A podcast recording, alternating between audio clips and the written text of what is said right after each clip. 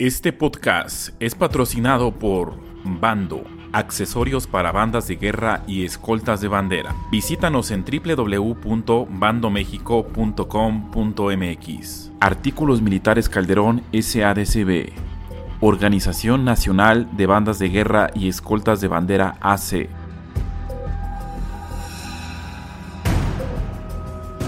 Hola, ¿qué tal? Bienvenidos, bienvenidas amigos banderos de la República Mexicana a este episodio, a este podcast de Noche para Banderos.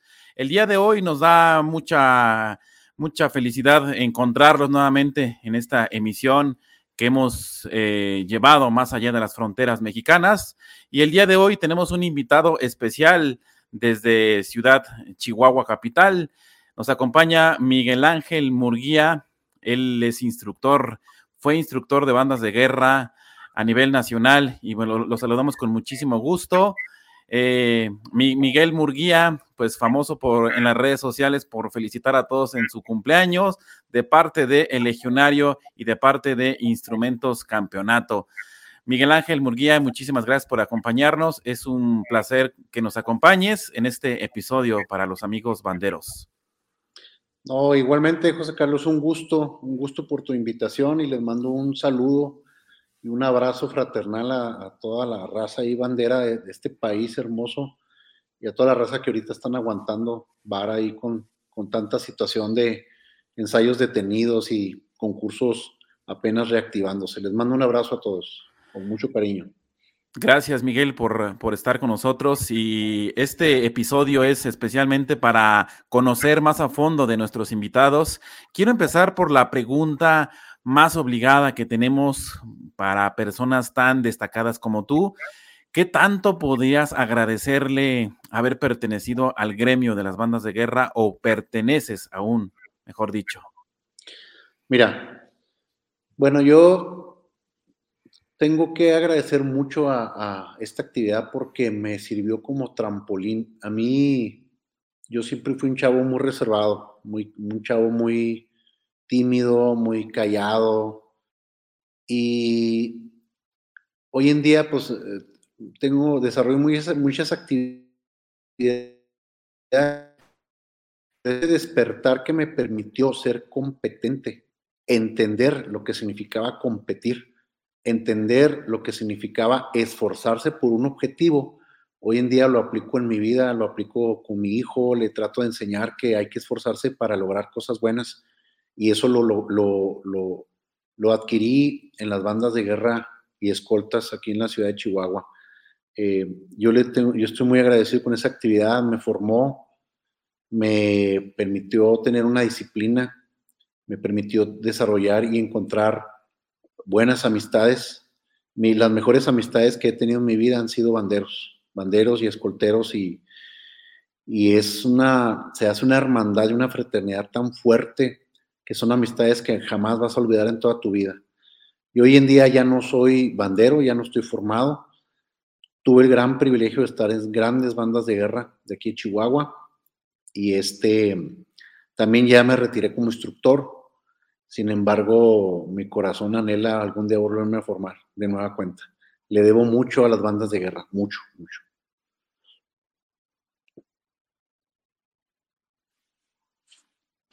Gracias, Miguel. Queremos, eh, queremos empezar con la, con la pregunta de cajón y que siempre es pilar de nuestras entrevistas. ¿Cómo, ¿Cómo inicia Miguel Munguía y quién eres tú? ¿Cómo te defines? ¿Cómo nace Miguel Murguía y cómo se va eh, desenvolviendo en este medio de bandas de guerra? Mira, yo tuve mi, primer amor, como dicen por ahí, vi, vi, escuché y mm, se me puso la piel chinita y desde ahí yo, yo estaba en sexto de primaria cuando por primera vez vi una banda de guerra. Resulta que andábamos por la ciudad deportiva aquí en Chihuahua y me tocó ver por ahí una banda de guerra que en ese entonces le llamaban la banda de guerra cinco estrellas del PDMU, del Pentatlón Deportivo Militarizado Universitario, cuando, cuando tenía aquí Chihuahua, y me tocó escucharlos tocar.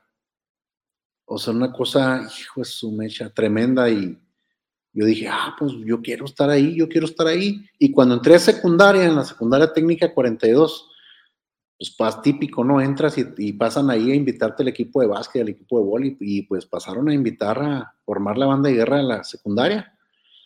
No estaba la banda, estaba, era una garra de banda. Y en ese año entramos mucha gente y tuve la oportunidad de entrar ahí de secundaria, duramos tres años, nos cambiaban de instructores, nos cambiaban de profe y al final estuvimos con un profe que nos dio mucha carrilla y fuimos por primera vez una competencia de ahí, pues mi segundo amor fue el Cebeti 122, una leyenda para estos rumbos, fue las primeras bandas con un nivel tremendo, tremendo. Y yo desde secundario decía, pues yo quiero estar en esa banda, yo quiero estar en esa banda. De hecho, empecé a ir a ensayar antes de graduarme y pues obviamente el típico, ah, oye, mi cuatillo, porque me dicen cuatillo cuatila porque tengo un hermano gemelo. Y nos, me decían, oye, mi cuatillo, me decía el instructor, pues tráigase la ficha, compa, y aquí vemos cómo hacemos.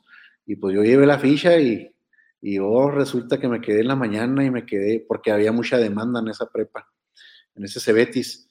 Y ahí me aventé otros tres años de bandero como caja. Yo empecé como caja, secundaria fui caja, el Cebetis fui caja. Terminando el Cebetis, pues me latió ya el, el tecnológico de Chihuahua número dos y resulta que voy y también me toca armar banda, había una, una bandita ahí como de tres y tres y chihuahua, pero resulta que también ese año que fui yo, fue mucha raza y pues, había para aventar para arriba ahí para formar la banda. Entonces le seguí en la banda de guerra como tambor y al segundo año, eh, yo más o menos cuando tenía los 18 empecé a agarrar mi primer secundaria como instructor. Es el típico, ¿no? Ya tocas tambor, tocas, ahí más o menos suenas corneta y ves una secundaria y vas con el directorio, oiga, pues déjeme agarrar la banda. ¿Y cuánto quieres? No, pues ahí deme lo que quiera. Típico, típico, gran error a futuro, gran error que cometemos los instructores. Deme lo que sea. Y empezaba yo a hacer pininos y ahí desarrollé más mi toque de corneta. Entonces en el TEC 2, al segundo año, pues me ofrecen ser comandante. ¿Y por qué me ofrecían ser comandante? Porque en el Cebetis era una banda de guerra muy competitiva, la mejor del estado. Entonces ahí nos tragábamos el manual, o sea, marchábamos con mucha fuerza, o sea, fue lo que por primera vez fue una competencia. Entonces mi nivel se elevó mucho, de tal manera que cuando entré al TEC 2, había muchos compañeros muy buenos que venían de otras escuelas, pero no con ese nivel. Entonces al segundo año me ofrecen ser comandante del TEC 2 Dije, va, pues bueno, pues va. Alterno, al estar en el TEC 2, yo tenía una secundaria como instructor. Había dejado la estatal 5 y me había ido a la federal 5, en la cual pues fui campeón nacional en, el, en Querétaro en el 2000, eh, en el concurso que organiza el Pentatlón Deportivo Militarizado. Eh, en Querétaro, ahí lo gané, campeonísimo, primer lugar en, en escolta y primer lugar en comandante. Y luego ya seguí con el Tec 2, con banda, banda, banda, banda. Yo fui instructor de escolta. Yo nunca estuve en escolta, lo aclaro, nunca estuve en escolta. Pero era el típico de acá es que agarras una banda y agarras la escolta. También no puedes desafanar la escolta. Entonces pues, me hice campeón de escolta con, con, esa secundaria, estando en el Tec 2 como, como, como comandante. Eh, empezamos a echarle ganas al TEC de Chihuahua 2, nos tocó ir a Durango, nos tocó ir a Los Mochis, nos tocó ir a Aguascalientes, me tocaron cuatro años de estar ahí eh, en, los encuentros de los tecnológicos y fíjate lo que son las cosas. En el quinto año, José Carlos, yo ya andaba terminando la carrera y dije, no, ya estuvo, ya la banda ya estuvo, la banda no me va a dar de comer, tengo que, tengo que echarle más ganas a la escuela porque andaba, andaba tronado, andaba medio queriendo tronar porque le estaba echando todas las ganas a la banda del TEC y a la secundaria, y pues las clases bien gracias, entonces andaba descuidado. Entonces resulta que ya para el quinto, hubiera sido mi quinto encuentro nacional, que tocaba otra vez en Durango.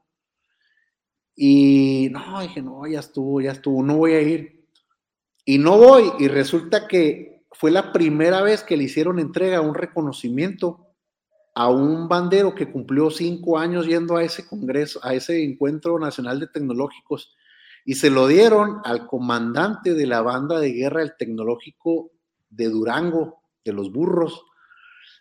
Y, como me arrepentí, dije, chihuahua, si hubiera ido, también me hubieran dado un reconocimiento por haber cumplido con mi quinto encuentro nacional. Básicamente esa es mi historia. Después del TEC, pues, típico, te gradúas.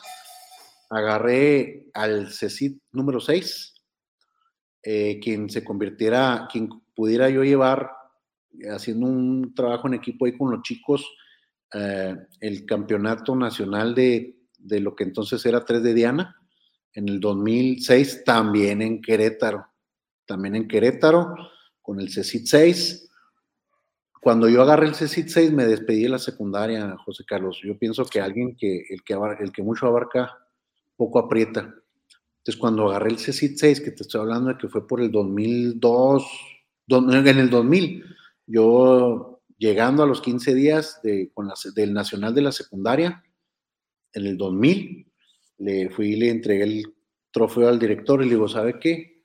Muchas gracias Muchas gracias, gracias por el apoyo. Yo hasta aquí, no, no se vaya, ya le tenemos unas horas. No, no, no, muchas gracias, muchas gracias. Y pues me retiré. Gran error, ¿verdad? Porque ya muchos años después supe que las secundarias son muy bien pagadas, pero bueno, gran error. Yo, yo quería brincar, volar más alto. Me fui al CCIT 6 en el 2005, perdón, me equivoqué, en el 2005. Llego a cinco años ahí haciendo trayectoria, echándole ganas, campeonatos aquí en Chihuahua, Juárez, primero, segundo, tercer lugar, primero, segundo, tercer lugar. Me empecé a preparar para México 2004, íbamos muy bien, excelente, íbamos bien. En la primera etapa íbamos en quinto lugar y en la segunda etapa nos fuimos hasta el veinteavo por un error del corneta y del comandante.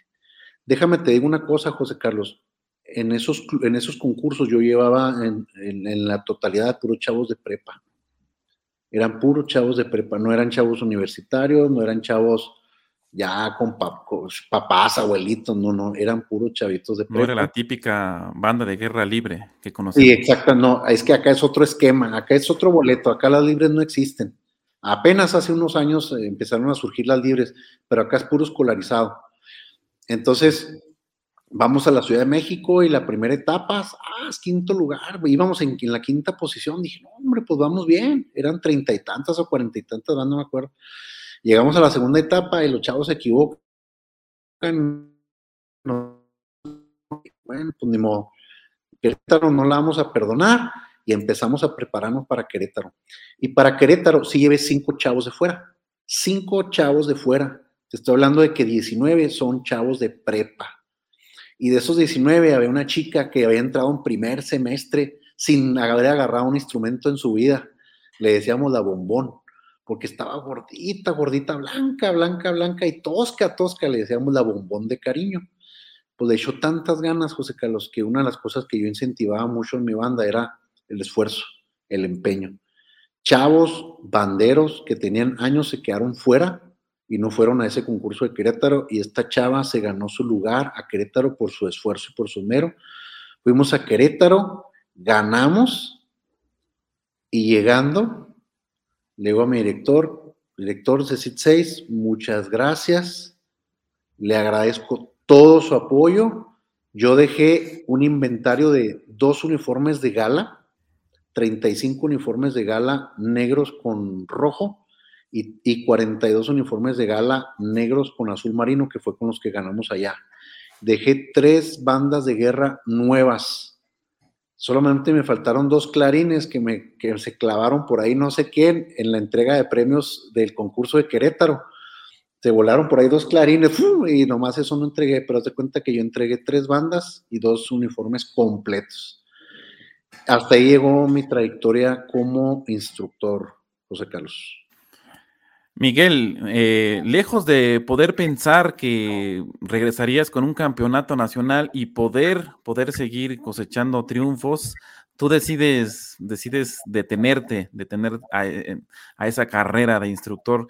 ¿Qué fue lo que te motivó, qué fue lo que te desanimó, vamos a llamarle de esa manera, a desistir de ser instructor en ese momento? Híjole, José Carlos. Bueno, mira, fueron muchas cosas, viejo. Yo, desde que agarré la secundaria, yo empecé a batallar, igual que muchos, muchos instructores. Yo agarré prácticamente gratis una banda y una escolta, y cuando vi que era muy bueno, Digo, hay mucha gente excelentemente buena y hay mucha gente mejor que yo, pero para ser un chavito de prepa, yo, yo vi que era bueno instruyendo. Y los chavitos me hacían caso, sí, Miguel, y yo decía, ah, yo me sentía el papá de los pollitos.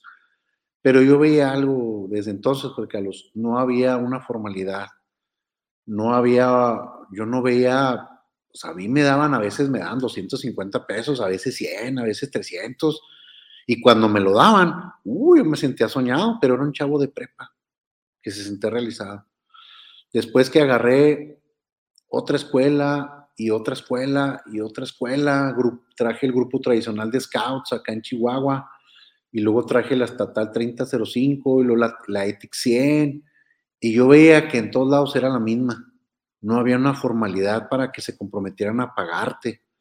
Entonces yo no sabía mucho de eso, de lo laboral, de lo del pago. Pues, pues yo seguía, pues era soltero, estaba en la prepa estaba en el TEC. Entonces me empezó a caer el 20, viejo, cuando agarré la Federal 5, que fue con la que gané el, el Campeonato Nacional de Escolta en el 2000 en Querétaro. Y yo empecé a buscar horas desde el primer día en que pisé esa secundaria, porque yo llegué con recomendación de las otras secundarias, o sea, yo traía ya currículum, pero ahora sí ya decía yo, no, pues ahora sí ya tengo que yo buscar algo bueno para mí.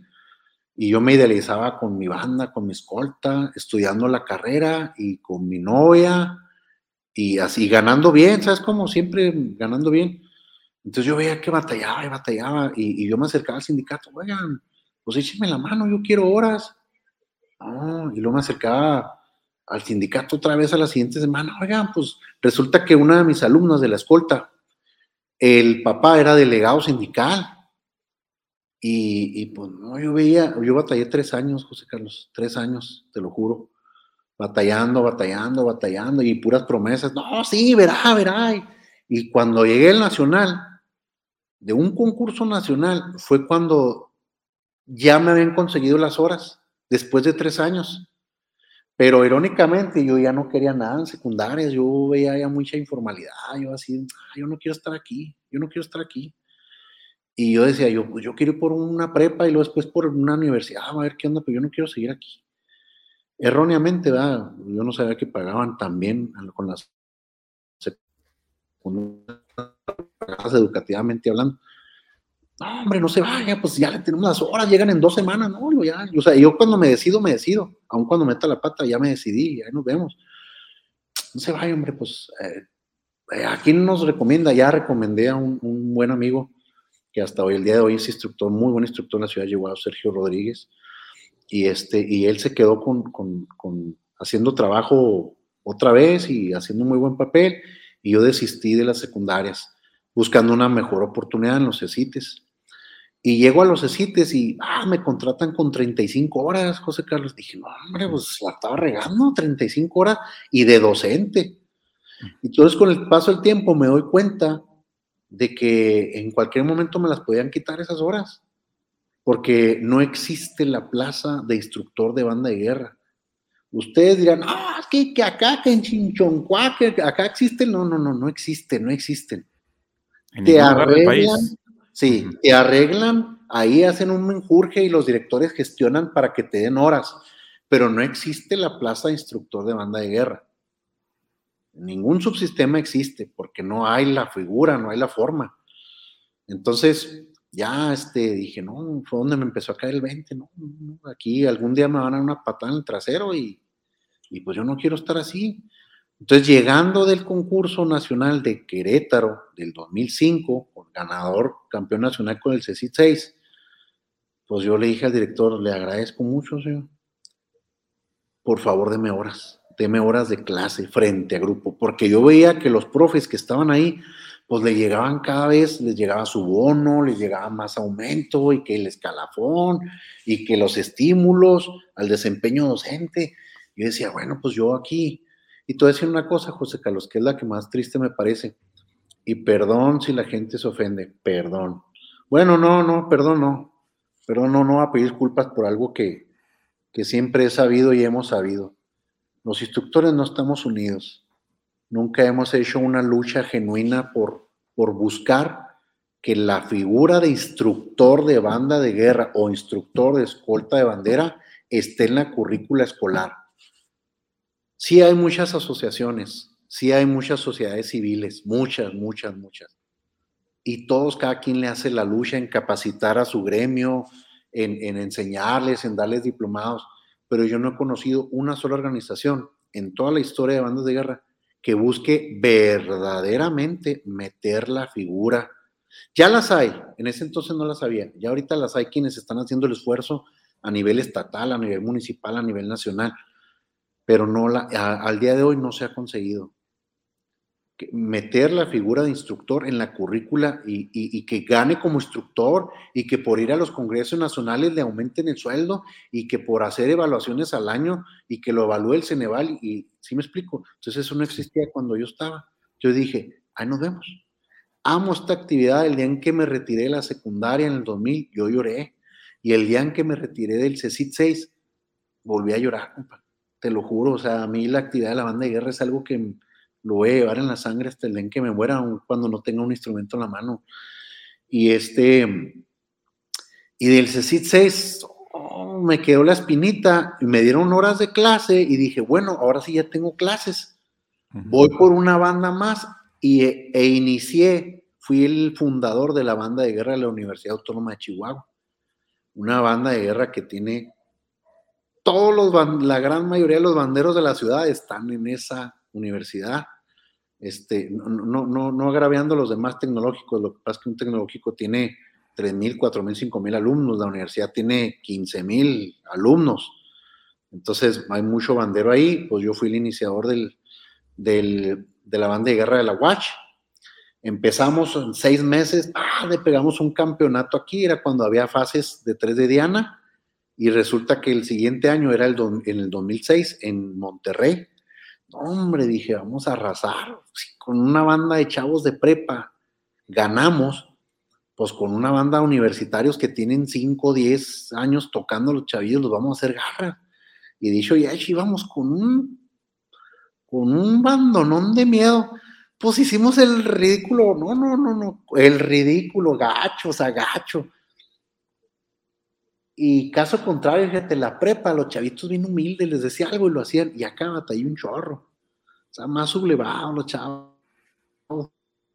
Más pensantes, Ya no, ya no les doraba la píldora tan fácil acá te aventaba la siderata, cuando vayan malas cosas, ahí con los chavitos, y hasta lloraban los chavitos en la prepa, y acá en la universidad no, ya hasta, ya hasta te güeyaban, eh, güey, que no sé qué, no, cálmese, ¿cuál güey? Yo soy su instructor, no, no, que no, así. Entonces, faltos de humildad, fuimos por un bandolón de miedo, pero hicimos el ridículo completamente, y ahí fue donde dije, ya, venía mi hijo en camino, mi mujer estaba embarazada, y dije, tengo que ponerlo en la balanza, ¿qué quiero? soñar con algún día llegar a hacer algo verdaderamente bueno y tener una buena remuneración económica o irme por el lado de las clases y tener pues, una remuneración económica segura y una estabilidad, porque lamentablemente pues uno tiene que pensar en la estabilidad, José Carlos. Fue por eso que me aparté de, pues, de ser instructor y de ser bandero. Miguel, más allá de todo lo que nos has contado, más allá de todas esas eh, vivencias buenas o malas, ¿Cuál es la mejor recompensa para ti que pudiste haber tenido como instructor de bandas de guerra? O que puede tener un instructor a nivel general. Bueno, mira, definitivamente el hecho de ganar no es una recompensa, es algo muy bueno y que me llena de satisfacciones y que me sirve como arma para saber que soy fregón en algo. O sea, es como, o sea, esas veces cuando, cuando se te cae el pico que te agüitas por algo y dices, no, pues yo fui campeón nacional, o sea, soy bueno, y agarras alas y agarras vuelo, puede haber ganado, ¿no? Pero algo que me llena de satisfacción es toparme con mis exalumnos, verlos con sus familias y ver que sus hijos están en bandas de guerra. Me llena un chorro de satisfacción, se me hace bien bonito, bien bonito verlos. Y, ya ha realizado, a muchos de ellos se, se hicieron esposos fueron novios en la prepa y se hicieron esposos y se casaron y son banderos. Es bien común, el, el, el bandero, el corneta se casa con el tambor, o el corneta se casa con la, la escolta, o la, la, escolta con el tambor. Y es bien bonito, bien bonito, porque vas a los concursos aquí, Hay concursos bien tradicionales como el del TEC de Chihuahua, que tiene más de 40 años. Tenía, fíjate, tenía más de 40 años ininterrumpidos. Y bueno, llegó la pandemia y nos mató a la fregada, pero, pero es bien bonito ir y ver las familias banderos y escolteros. Es bien fregón, es algo bien bonito. Entonces, voy y me siento como pavo real, porque te saludan y te saludan con un respeto que a veces tú dices, no, hombre, pues si les di infierno, ni, ni me merezco que me hablen así. Y luego llegan lo dicen, mira, mi amor, mi instructor Miguel, ¿te acuerdas de que te decía que nos baqueteaba? Sí, él es. Pues déjeme le digo que las baquetas me sirvieron, que no sé qué, que, o sea, y son cosas que, me llenan, que, que, me las llevo en el corazón, ¿sabes cómo? Eso me llena más. Los campeonatos son buenos, pero son temporales y nada más te sirven como experiencia y como conocimiento. Pero ese tipo de cosas, José Carlos, te las llevas en el corazón. Miguel, hay una historia de ti que todos conocemos y que si no ahora se van a enterar y es que pues de pasar de, un momento a otro, cuando decidiste dejar eh, las bandas de guerra, dejar de ser instructor, decidiste por alguna razón dejar todo completamente, pero algo, algo de ti se quedó ahí y pues hasta el día de hoy podemos encontrarte en este medio de bandas de guerra. ¿Cómo fue emprender en el negocio de los artículos militares? ¿Cómo fue emprender e, en el legionario? ¿Nos puedes contar esa historia, esa anécdota que hasta el día de hoy la, la tienes, evidentemente? Sí, mira, claro que sí. Sabes que acá batallamos mucho.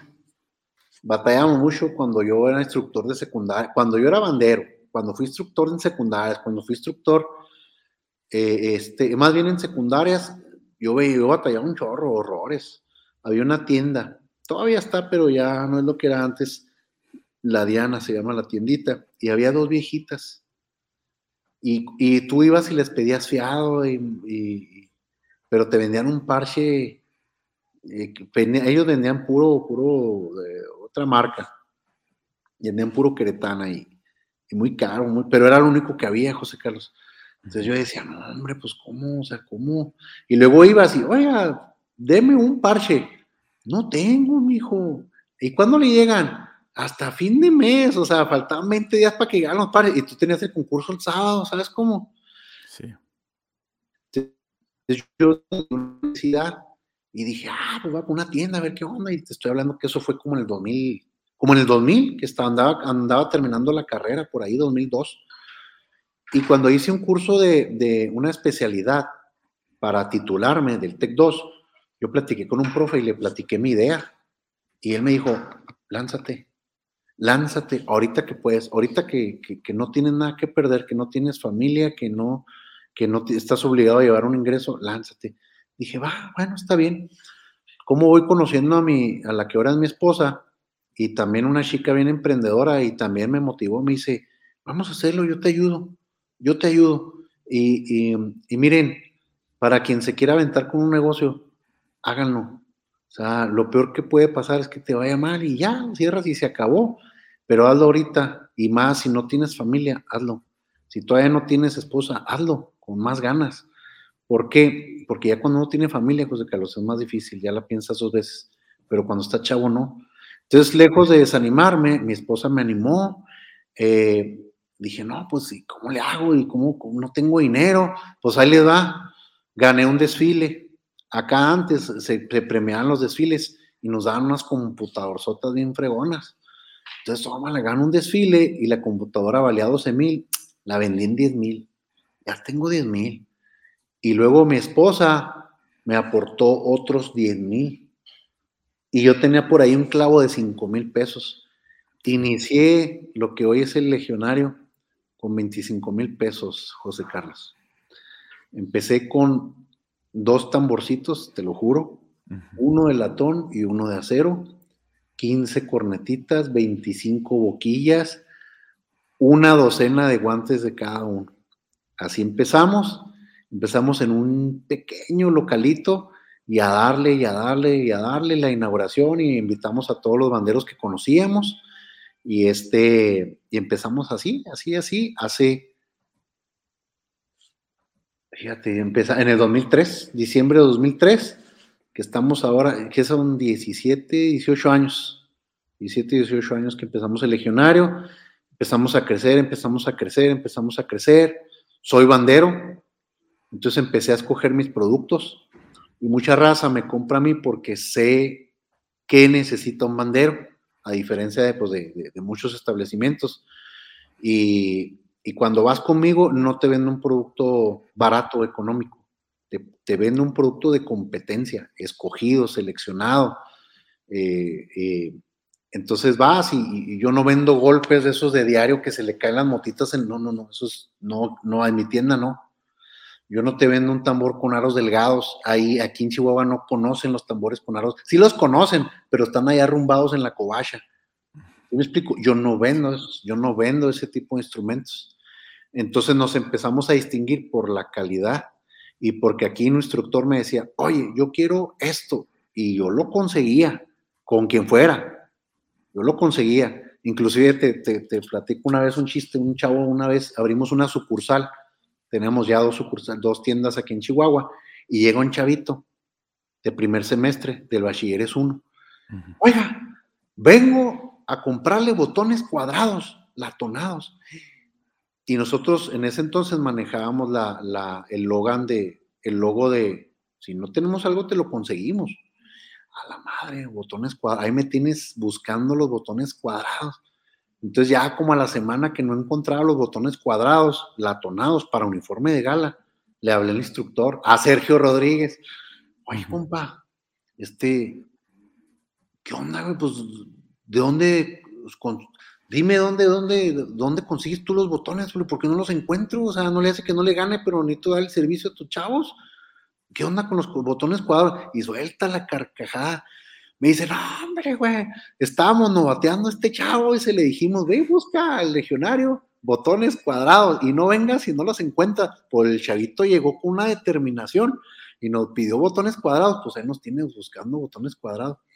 El caso es que empezamos el negocio y nos ha ido bien, José Carlos. ¿Por qué? Porque manejamos precio y calidad. Yo cuando compro un producto, que obviamente compro eh, algunos productos de lo que maquilan en el centro del país, como lo compro por gran volumen y tengo convenios con, con, muchas paqueterías, manejo costos muy bajos. Y el, costo del producto me da un bajo, entonces puedo dar buen precio acá y con un producto de calidad. Esa es la leyenda legionario, ese es nuestro logan, esa es nuestra propuesta. De hecho, ahorita que lo mencionabas, el legionario es la tienda. E Instrumentos Campeonato es una marca del El legionario. Es una marca de Miguel Murguía y es una marca selecta. Es decir, no es un producto barato, pero es un producto de calidad que ya lo empiezan a pedir porque tiene ciertas características que no tienen los instrumentos que conocen. Y, eso es lo que nos ha hecho fuertes, ese tipo de cosas, José Carlos. ¿De dónde proviene el, nombre específicamente el legionario? ¿De dónde, de dónde los escogiste? ¿De dónde eh, nació esa, esa inquietud de, llamarle el legionario y pasarte a lo grande, como dices, eh, instrumentos campeonato? Porque eres distintivo en las redes sociales de parte de tus amigos del legionario y instrumentos campeonato. ¿De dónde vienen esas, esas palabras? Mira, ahí te va, ahí te va eh, tengo un hermano gemelo, si te dije al principio, Si tú lo ves y, lo ves de lejos y no nos distingues. Los cuates son los que son diferentes, hombre, mujer, o muy diferentes en su rostro. Los gemelos somos muy parecidos.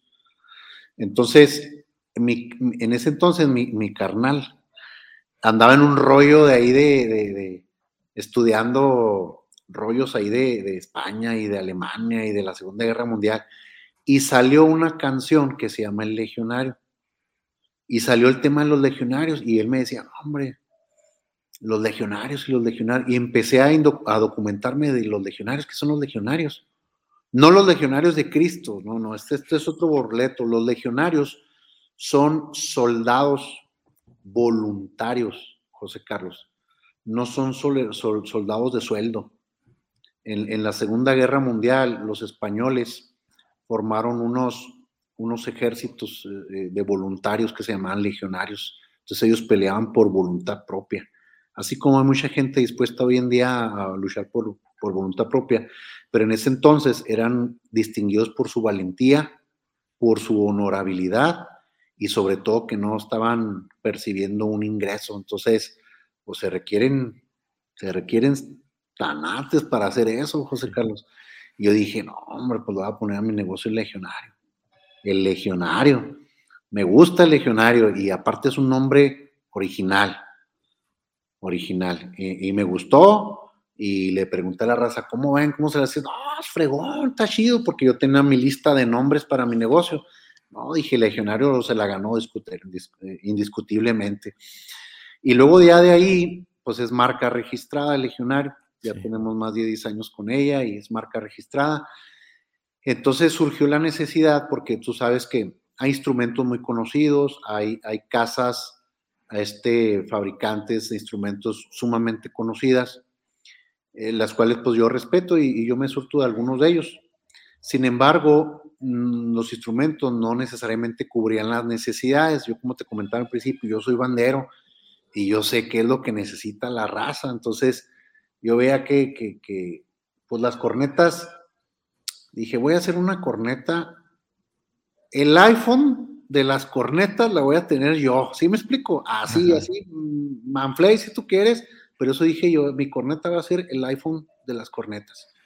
Entonces agarré un instrumento, le metí un diseño original.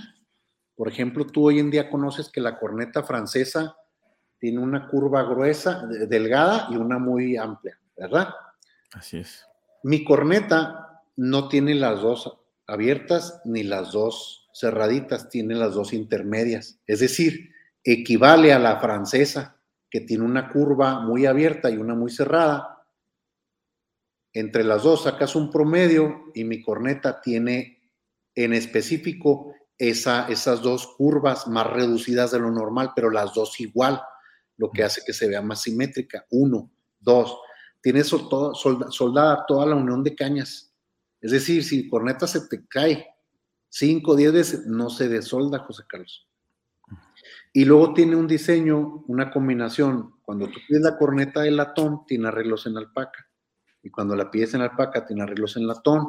Y aparte es la primer y única corneta que tiene el escudo en lo que yo le llamo el nuevo frente, porque en realidad la corneta por su forma no tiene un frente. Pero entonces, ¿qué fue lo que hice yo? Bueno, cuando yo pongo la corneta en la sordina, en la tercera posición, ¿cuál es la parte que se ve de frente? pues hacia allá. Y cuando la pongo en la quinta posición, no, pues hacia allá. Y cuando estoy tocando, pues el logo hacia arriba. Entonces yo dije, voy a cambiar la posición del escudo. Y es la única corneta que tiene, que tiene esa forma y que tiene el escudo de esa manera. es un instrumento muy original y lo mejor de todo, y tengo que reconocerlo, los artesanos eh, mexiquenses, eh, toda la familia Calderón son excelentes artesanos y esta es una versión mejorada. Yo hablé con uno de ellos y dije, ¿sabes qué? Hazme una corneta, como la haces, pero me la vas a mejorar. No importa que salga más cara, la quiero mejorada y esa va a ser mi corneta iPhone, mi corneta eh, estrella, ¿Sabes cómo? Para uso exclusivo del legionario. Para exactamente uso exclusivo legionario. De hecho, este, pues no tenemos la leyenda, distribuidor exclusivo. Eh, la marca es nuestra, es marca registrada, Instrumentos Campeonato. Este, y ese es nuestro producto estrella que nos ha funcionado mucho. Inclusive aquí en Chihuahua hubo una licitación de, de 250 instrumentos, cornetas, todo eso, y no la gané yo y metieron obviamente instrumento barato, Con la compró un municipio, instrumento, metieron instrumento barato. Y en un principio me agüité, dije, chino, pues es que como no tengo un instrumento barato, pues no le pegué a la licitación. Pero al rato se me empezaron a acercar los instructores y me decían, ay, Miguel, soldanos estas cornetas. ¿Y estas qué onda? Porque yo hago reparaciones también. ¿Y estas qué onda?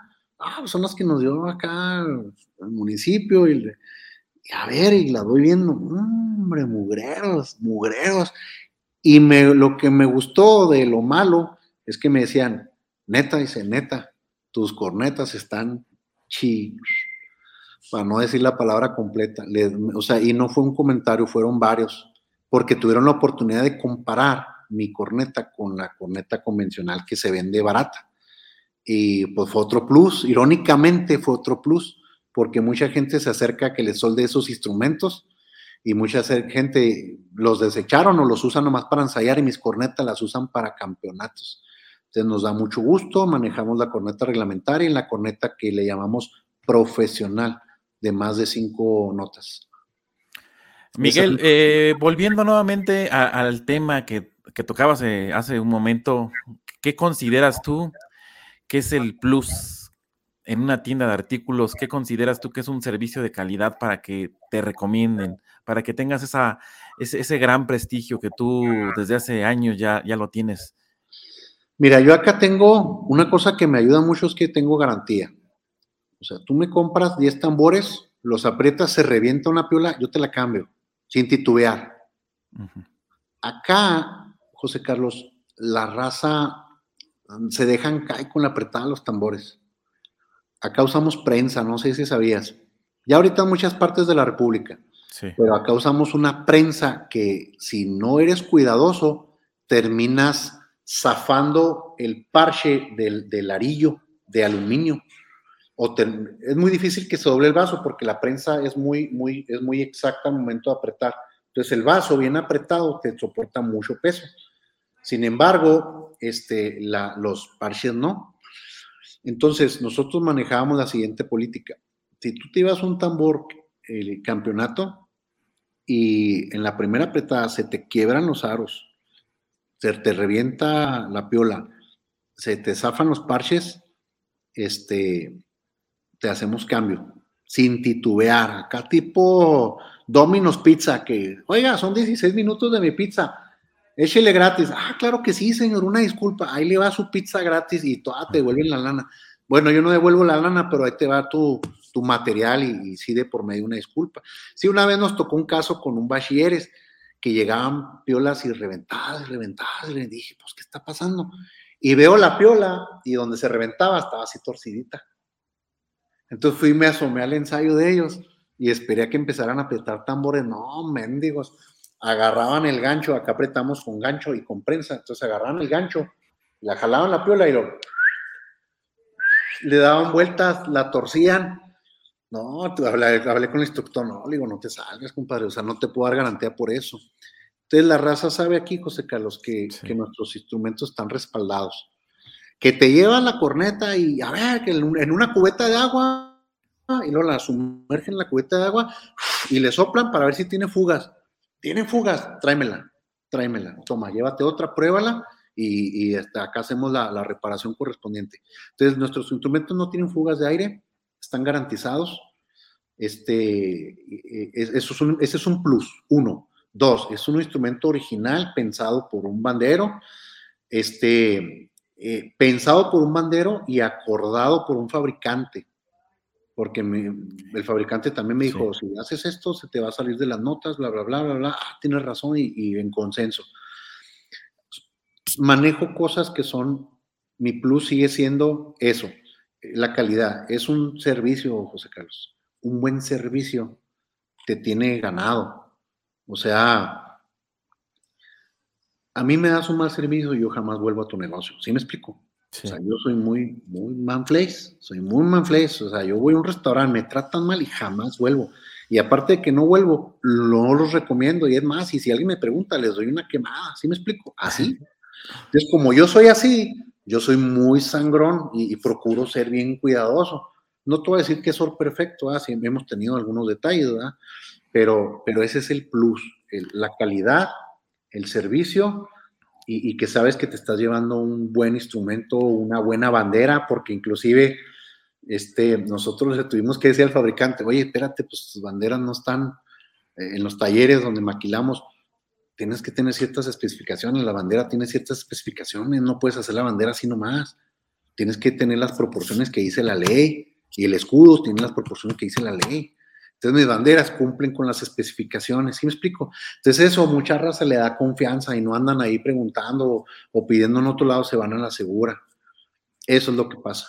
Es lo mismo tratar a una banda de guerra que te pide 20 tambores, 20 cornetas y a, una sola persona que te pide una boquilla, un par de baquetas. la atención al cliente viene siendo el, mismo. Mira, es la misma, porque el chavito que te compra una boquilla ahorita y que viene y, oiga, este, quiero una boquilla, y luego, sí, mijo, ¿cuál quieres? Eh, pues una boquilla, pues, de colores. Ay, le sacas todas las de colores y a ver, ¿cuál te gusta? esta, y luego que las empieza a probar, y luego las babea todas, y ching, ya sabes que las tienes que lavar en alcohol, y, y no, sí, mijo, ¿y cuál te gustó? Y no, mire, señora, qué bueno que trae a su muchacho, sabe que la banda de guerra es una actividad muy formadora, pero, este, mire, le recomendamos esta boquilla que no es tan cara, pero es buena. ¿Por qué? Porque él es el que te va a comprar más adelante. Él, él es el que posiblemente sea instructor algún día. Entonces, si tú me compras una boquilla o me compras 20 boquillas, es el mismo trato.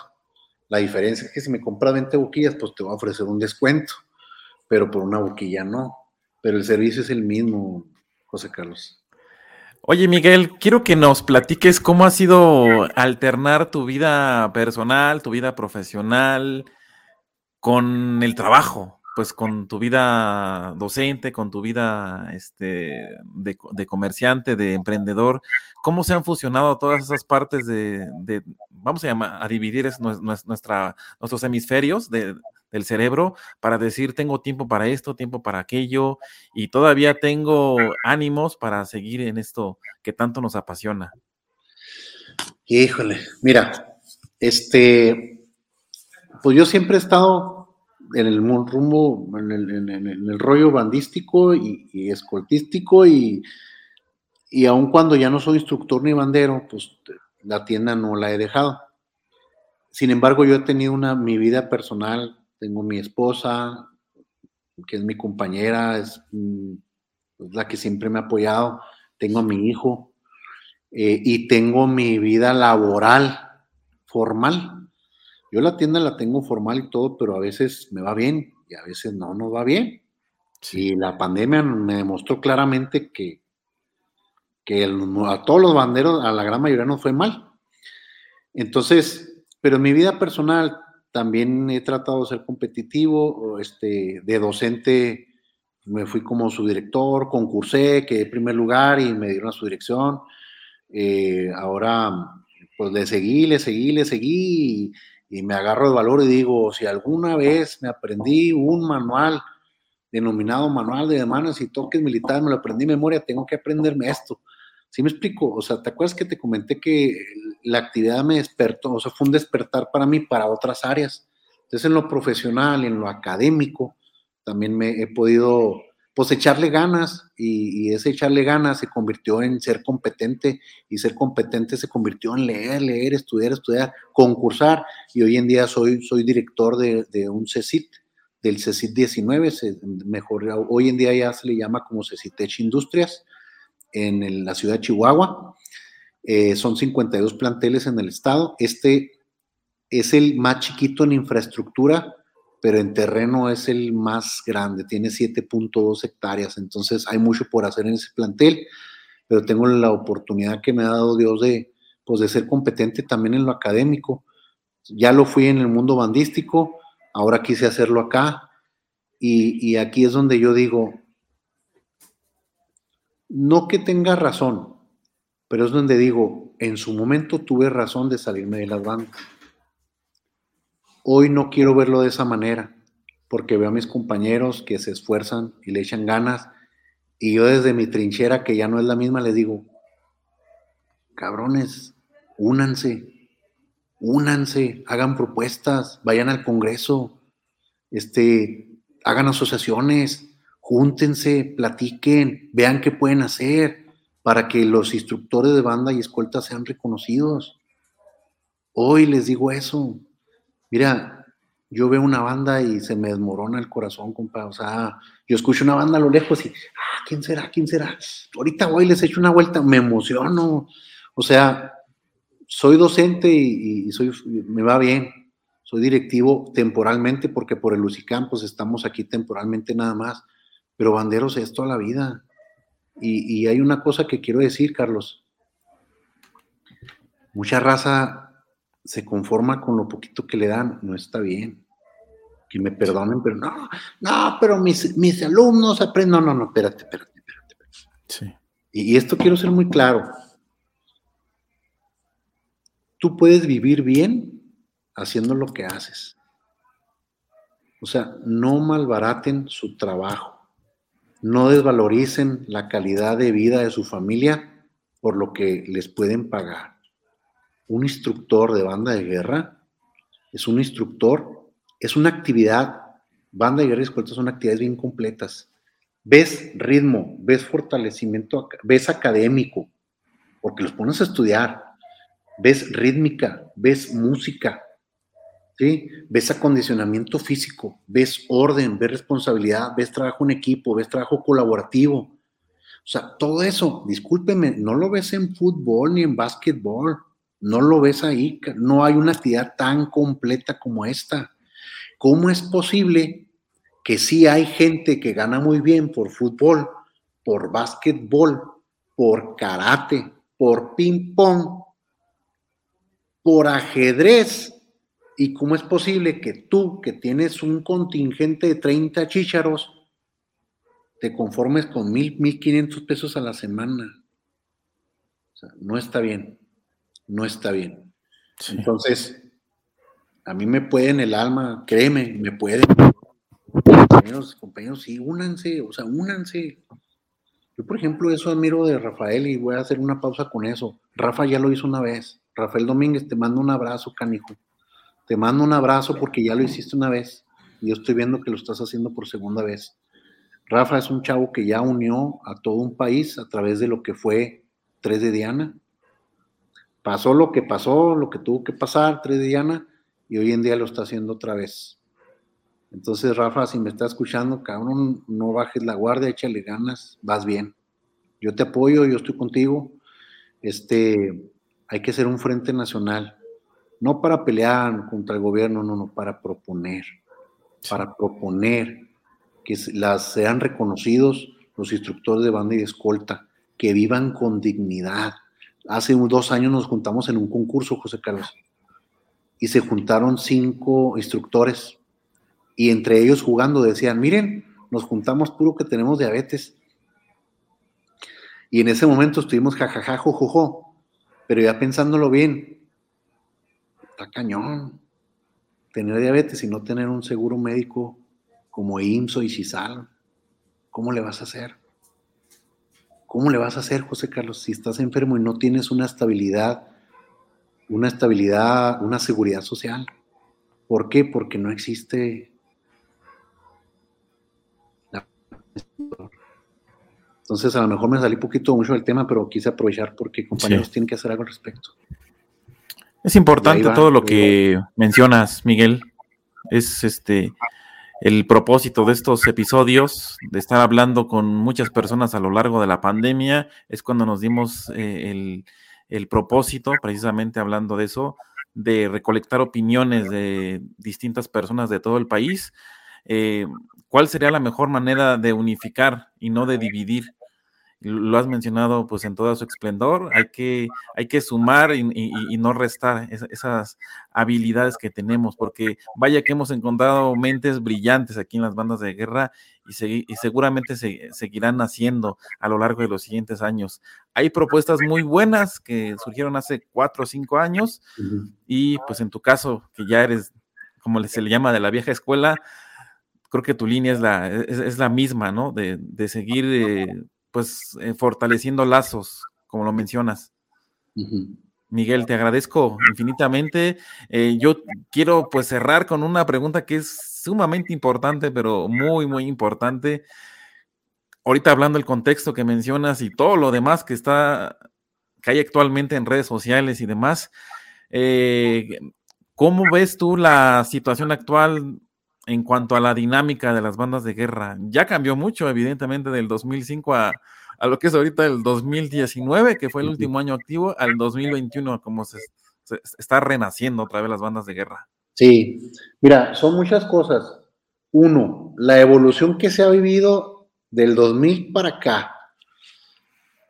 Se me hace padre la innovación que ha habido. Este, hay que recordar que los instrumentos de banda de guerra y la escolta vienen, vienen de lo militar. Y lo militar viene de, la invasión francesa, vienen muchas cosas. El tambor y la corneta vienen de la invasión francesa. Entonces, hay muchas cosas que ya están obsoletas. Por ejemplo, nos veríamos ridículos tocando con parches, con tambores con parches de cabra curtida en crudo y aros de, encino, ¿sabes cómo? Entonces ha habido, ha habido una evolución que yo considero que es muy buena, que ha permitido que haya más desarrollo. Hay que innovar. Innovar te permite mantener un crecimiento constante. El de momento en que dejas de innovar, mueres. Entonces hay que innovar. Esa es una. La innovación que ha habido es muy buena. El, nivel de competencia es muy bueno. Hoy en día es muy bueno. Tuvimos una caída en el nivel, en, el nivel a nivel nacional. Por la pandemia vino y el hecho de frenar los ensayos pues necesariamente pierdes la mucadura, pierdes el toque, pierdes la cadencia, pierdes la fuerza, pierdes la resistencia. Y, pero esta activación que viene, José Carlos, yo creo que este despertar es muy bueno porque nos permite valorar lo importante que es la actividad. Yo ahí en el CECIT 6 como director hemos detectado muchos chavos que traen broncas bien gruesas por el encierro. Hemos visto lo que nunca antes, antes de la pandemia, las tablets y los celulares le estaban ganando a las bandas de guerra 1-0, no sé si sabías. Que antes las bandas de guerra eran de 12 y 12 y antes de la pandemia eran de 6 y 6, porque estaban ganando las tablets y los celulares. Pues, oh sorpresa, en esta reactivación, José Carlos, yo he visto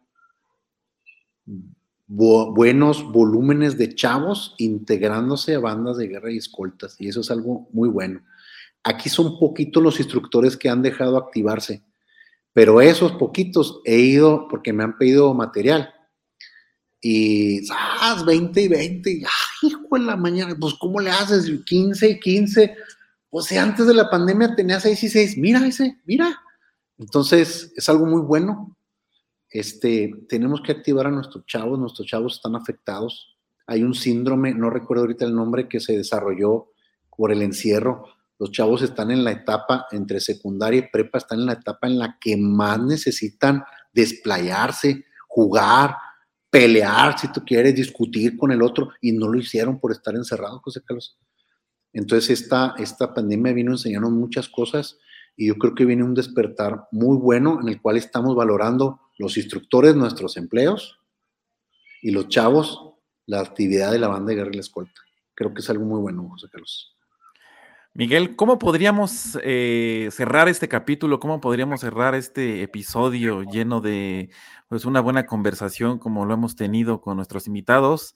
La verdad es que conversar contigo es pues eh, nuevamente eh, transportarnos en el tiempo y pues saber cómo eran antes los instructores de bandas de guerra en Chihuahua.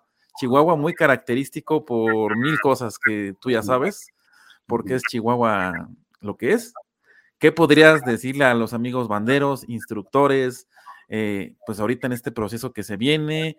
¿Qué hace falta y qué debemos quitar como, como punto medular para ya cerrar? Bueno, mira, hay que adaptarnos. Es adaptarse o morir. Ya nos adaptamos de los instructores viejos que daban baquetazos a los que no. Tenemos una generación que es una realidad en nuestras filas. Es la generación de cristal y es la generación de los millennials. Entonces tenemos que adaptarnos, ya no podemos gritarle, ya no podemos aventarle la baqueta, aparte que ya es un delito, es un delito golpear a nuestros alumnos. Lamentablemente ahorita es algo que nos estorba, hay muchos instructores que no han querido hacer ese switch. No, es que yo lo voy a hacer hombrecito, no, no, no, hay muchas maneras de hacerlo hombrecito. Este, no necesariamente golpeándolo o aventándole la baqueta o dándole el boquillazo para que se emboquille, no, no, no, no, no. Este, tenemos que cambiar el switch. Compañeros, instructores, banderos, con mucho aprecio, mucho respeto y mucho cariño, ustedes son formadores, ustedes son un ejemplo. Yo les pido, uno, sigan formando chavos, que ellos vean los valores en ustedes, los más fuertes, los más que les puedan servir. No les muestren los que no. Dos, luchen por una vida digna como instructor por un sueldo digno. No malvendan su trabajo, no lo vale. Yo mi hijo estuvo en karate, él nunca quiso nada de bandas, José Carlos, no sé por qué Diosito me castigó así, pero él nunca quiso de banda, pero él estaba en karate. Y cada vez que había karate, órale, 350 lanas como papá o 450 lanas como papá al mes, órale, ahí va, porque es para la formación de mi hijo, es para la formación de mi hijo. Que cambio de cinta, 700 lanas, ay, pues su mecha, es para la formación de mi hijo, es para la formación de mi hijo. Que cambio de cinta café, 1200, ah, hijo de la madre, es para la formación de mi hijo. Vendámosle la idea a los papás de que tú instructor, estás formando a su hijo, véndete bien, vale la pena. Pero también para eso, para vendernos bien, tenemos que ser profesionales. Quita los vicios, quita las cosas que no edifican a tus chavos, disciplínalos, ordénalos, enséñales valores, muéstrale, sácale los buenos de ti y te va a ir bien. Instructores, únanse, compañeros, únanse, no dividan, no dividamos, únanse. Si ya están los de AEPGE, si ya están los de Tri Diana, si ya están los de la Organización Nacional de Bandas de Guerra, pues hagan un, hagan un congreso y acóplense todas las asociaciones y vamos a hacer algo todos juntos. Ahí está la ENIP, ahí está el, el IPUMU, este, mi profe, comandante Peñalosa, ahí está el profe Peñalosa que tiene su gente pero todos vamos por el mismo rumbo, compañeros. Hagamos un frente nacional único, este, eh, hagamos algo juntos todos, que no haya una etiqueta en un, sector distintivo. No, no, no. Que ese sector nada más nos sirva para saber de qué región somos, pero no que pensamos diferentes. La intención es que tú vivas bien como instructor, que tengas una vida digna, que tengas una seguridad, una estabilidad, que permitas que tu familia viva de una manera digna con un sueldo digno. Ser instructor es algo digno. Profesionalicemos la actividad. Hay que profesionalizarla para que nos vean los, los del Congreso, los diputados, los senadores, los que hacen las leyes, los que gestionan nuestros directores y que digan, ah, carajo, esos compas hacen el jale bien. Bueno, pues por ahí hay que llegarles, amigos. Les estimo mucho, les respeto mucho, amo la actividad, ya no estoy en ella, pero la amo con mi corazón. Este, y pues es lo que les puedo decir. Unámonos, hagamos algo juntos. Y José Carlos, gracias por la invitación, por darme la oportunidad y el privilegio de, dar estas palabras. Y, yo sé que mucha gente me va a escuchar, muchos no van a estar de acuerdo, pero yo sé que la mayoría va a estar de acuerdo. Entonces, un abrazo a todos, todo mi respeto, toda mi admiración. Yo me formé Fui bandero, me baquetearon y admiro a mis instructores. Aprendí mucho de ellos, cosas buenas, muchas cosas buenas, algunas pocas malas. Y con ello aprendí qué debo hacer y qué no debo hacer. Y todos vamos, eso es el ciclo de la vida. Todos estamos en ese proceso. Ánimo, compas, los quiero, los estimo, instructores, bandas de guerra escolta, varones, mujeres, banderos del país. Dios me los bendiga. Ánimo. Gracias amigos, un placer haberlos acompañado en, este episodio de Noche para Banderos. Nos estaremos reuniendo en una próxima emisión. Buenas noches, hasta la próxima. Este podcast es patrocinado por Bando, accesorios para bandas de guerra y escoltas de bandera. Visítanos en www.bandomexico.com.mx. Artículos Militares Calderón SADCB. Organización Nacional de Bandas de Guerra y Escoltas de Bandera AC.